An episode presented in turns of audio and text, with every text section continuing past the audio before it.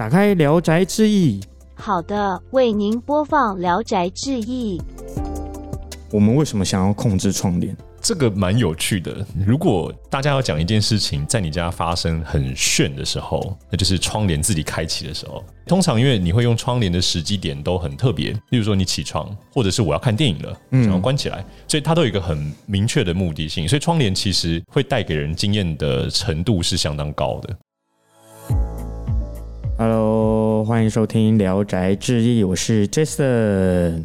大家好啊，好久不见啊！今天该怎么说呢？非常特别，因为我们前面四集已经大概讲了一些基础的东西，还有一些四大控制的前面两项。今天要一步一步迈进到最后面两项部分。最后面呢，一定要请一个压轴代表。那这个压轴代表呢，是我们费米的创办人 Edward。我们请 Edward 来自我介绍一下。Hello，各位听众，大家好，我是 Edward。Hello，Edward。哎，今天就已经介绍到创办人的部分了，所以之后集数是不是请不到人了？没有了，没有了，不会，公司 还是还是有很多人。公司高手云集。哦，OK OK，好，那就是一定是要来简单询问一下 Edward 为什么会踏入这个产业，甚至是创办了公司这样。当初是觉得我自己对自动化有一定的了解嘛，在专业方面是在这一块，嗯，然后那时候就觉得自动化这件事情可以做很多事情，可是自己平常日常住的房子啊、家里啊，在过去那么多年，其实没有真的很显著的变化。哦，这个可以相较于说，就是如果各位看汽车的眼镜，或者是说我们去看像是一些比较专业的大楼，或者是工厂自动化等等，你就觉得那怎么好像没有人把家居家生活做得更好？嗯，所以那时候才有兴起这个念头，是想说可不可以让自动化这个概念让我们的生活变得更棒，然后就一脚踏入智慧家庭这个领域。哦，所以之后一步一步迈进，然后创办了公司这样。没错，哇，那真的今天很适合你。这两部分是非常的困难的，所以会不会问倒你就看接下来这部分了。是有可能的，是有可能的吗 这个毕竟是一个还在演进中的产业。好好好好，那我们已经讲四大项，前面已经讲灯光跟冷气了。那接下来这一集的主题就是窗帘的部分。想请问 Edward，我们为什么想要控制窗帘？智能窗帘有什么好处啊？这个蛮有趣的，在这么多的家庭经验中里面，如果大家要讲一件事情在你家发生很炫的时候，那就是窗帘自己开启的时候。哦，怎么说？当你看到这个东西它自己在动的时候，你会觉得很神奇哦。开灯我们可以想象，但是因为平常大部分是窗帘你是手动，对对对对对，那它会这样子突然就是哎、打开，然后有个变化，然后你家的明暗变化其实是很显著的，而且通常因为你会用窗帘的时机点都很特别，例如说你起床，或者是我要看电影了，然后关起来，所以它都有一个很明确的目的性，所以窗帘其实会带给人经验的程度是相当高的。就是他的经验可视觉性。今天的目的就是我就要开窗帘、关窗帘，所以我就是那个经验性是非常足够的。是的，所以其实你智慧家庭装完窗帘是一个会让你绝对绝对非常有感的东西，哇，那大家记得要装窗帘。很 推荐，真的很推荐。很推荐，开始在推销这样。那其实窗帘它好像可以解决一些生活上的问题，是不是？像是西晒的问题这样。没错，像西晒，它会在可能你不在家或者是特定的时间点，你不一定有办法那么频繁或勤劳去开关它。那有的人因为这样子，可能家具啊，或者是室内有些东西就被太阳晒到脱皮啊、脱落啊那样子。嗯那还有再来就是说，你的屋内的温度其实受到环境影响很大。那这样强烈阳光照射下来，你就会发现为什么有些西晒屋怎么冷气开了也不会凉。对对对对，那窗帘就是一个很好的帮手。哦，我有听说过啊。如果你那时候白天照太多阳光进来，你晚上那个屋内温度其实也是很高的，对，因为会蓄一些热在室内。室内这样子，所以你就是要用窗帘在下午的时候把它遮住。然没错，后就可以达到说避免像你的家具会就被晒到坏掉晒到坏掉，对，或者是那个油漆褪色这样子。对对对。对对对对对，有些智慧窗帘是没有线的嘛，那我们看过说一些社会事件，就是家中有婴儿，然后玩那个线可能就会勒毙这样。其实，在北美那时候有个研究统计说，大概差不多大约幼儿家中的危害事件里面，其实窗帘绳大概就占到一到两成，哦，真的哦，这么高、比例很高。对对，所以像因为我自己有小朋友嘛，所以我在家里面的话，就是像那些窗帘绳，我会有一些特别的方式把它就收起来，然后尽可能都是用自动控制。对，这样的话小朋友就不会看到，然后我们用喊的或是用按的，它就可以直接开启或关闭了。对，或它全自动。对，全自动。讲到下一个主题了，它可以用光线的感应吗？就是看到说，哦，现在很亮很亮了，那它可能可以自动感应说现在的亮度是很高的，它就会自动关闭或开启吗？这已经是很高阶的一个自动化的概念。哦，这很高阶了，所以我现在身份地位是蛮高的。绝对是进入行家，谢谢谢谢创办人的夸奖啊！因为已经想到用照度来讲，已经是很聪明的做法，所以实际上是可以的。就是像有一些所谓感光的照度的感测器，你可以就是稍微观察一下，哎，我家什么时候照度比较亮，那我就把那个数值设定在达到这个亮度以上，那我就会把窗帘做关闭调节。嗯嗯嗯，对，所以它执行上是绝对可以做得到的。那这个概念其实也很弹性，你可以动态的去调整。例如说，有时候可能我外出上班的时候，我对于照度的敏感度希望高一点；我周末在家的时候，我就不要这个功能。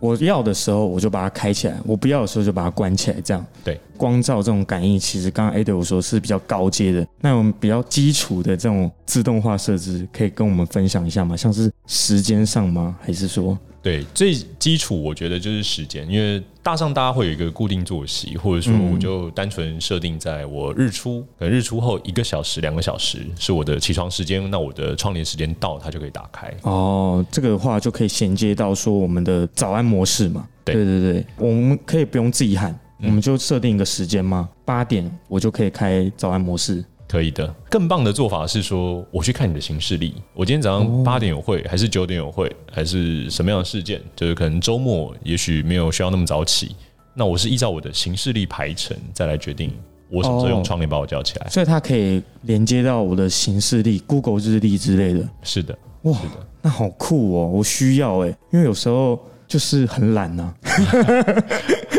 有时候事情的行程很多。对，事情行程很多，你就会忘记开关窗帘。有些人会想说，我干嘛做这个？我避免西晒的话，我早上出门我就去关窗帘呐、不会，你不会去关窗帘，你事情一大堆了。你要吃早餐，你要想你咖啡要喝什么，你要想你接下来要做什么，所以你完全不会关心到窗帘。是的，让你的生活变得优雅，我觉得这个宗旨跟价值其实是很高的，因为你其实每天都要用的东西，嗯，有一个东西可以帮你代劳，其实是很有帮助的。对啊，所以大家拜托我好不好，做一下智慧家庭好不好？没有了，现在直接夜配了就对，没有啦可以先来体验对，再决定先可以。先可以体验，我们有一个展间可以体验，说什么是智慧家庭。那我们现在已经了解到这个智慧窗帘的好处了。现在要更 focus 在窗帘的部分。那这个窗帘的部分呢、我们是不是需要注意些什么？像我 Jason 呢、前几集大家听众应该也很知道，我很在意钱的部分，铜臭味是非常的重的，所以这个钱的部分我怎么考量？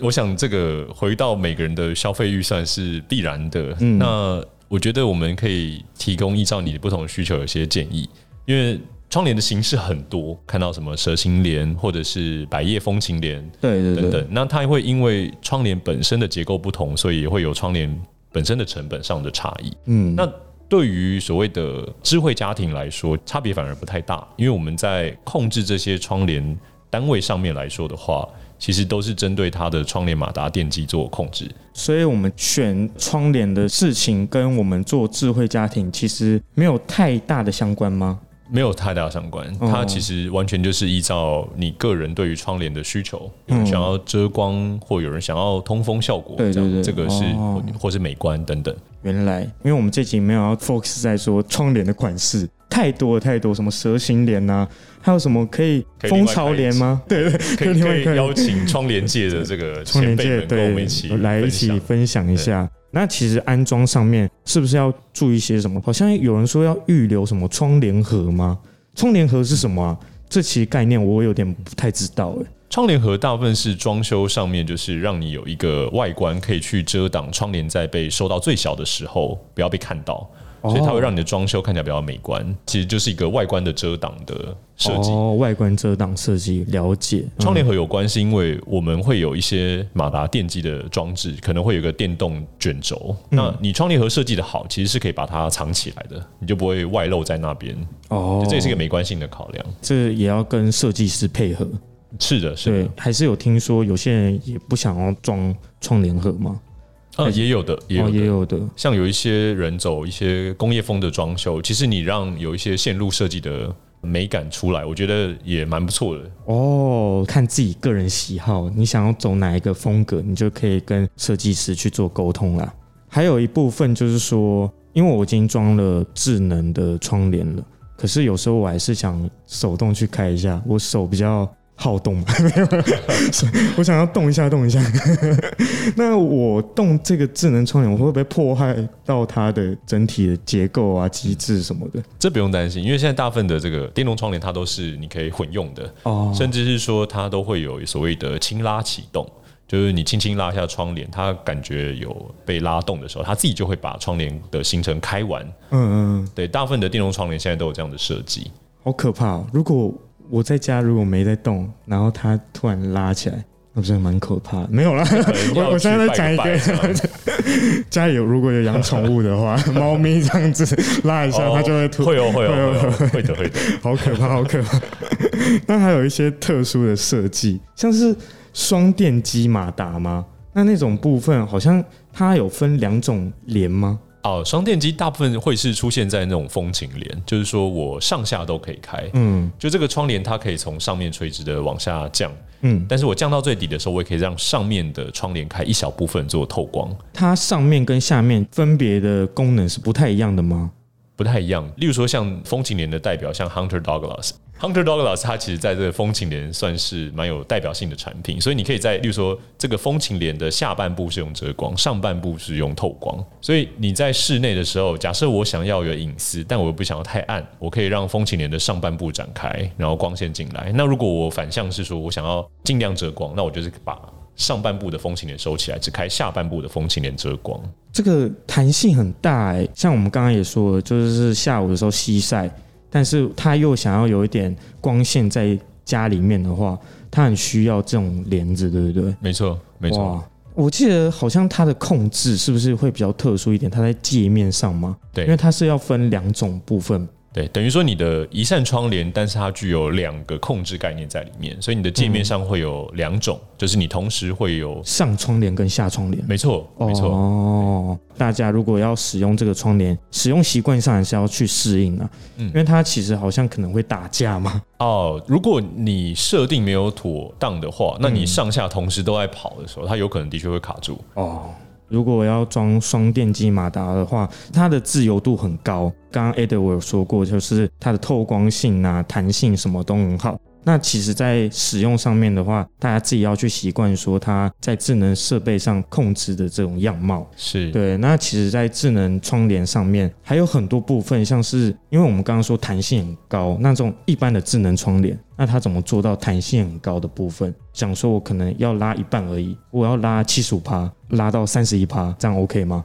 这都可以做到的。就是说，如果有这样的弹性度的话，你可以有很多变化。嗯那一般我们会建议是说，依照你的需求去做一些情境。无论怎么样操作，你去调整到七十五趴、五十趴，你其实还是要花一定的心力去想，说我到底要怎么调比较好。对对对，那比较好的建议是说，其实你就把它设计成呃，比如说成型情境、阅读情境，或者是我的电影模式。嗯，那你对于窗帘它想要走到什么样的位置，直接先把它设定好啊。例如说，我可能想要在家里面一个下午的时光做读书，那我就可以把双电机马达透光的比例开百分之七十，哦，对对对，这样是最便利的。还是要去配合你自己的生活模式啦。你想要拉多少？那你去跟智慧家庭去做一个磨合期，就是说，哦，我这个模式其实我拉到八十趴，我是最舒服的。还有有些人窗帘下面又放东西，这样的话哦是是不是也可以像那个升降桌设什么最低点？哦，对，对对对，那窗对帘防止你压到东西。对啊，那窗帘可不可以设到最低点？哦，也可以的，也可以的，是的是符合人性的需求。对，蛮常出现是说，像有人书桌刚好在窗户下面嘛，嗯他书桌可能有个高度，有个荧幕，那其实你就可以依照你这个需求去定新的最低点。对对对对，还有一些人会放盆栽之类的，对，这就很蛮符合的。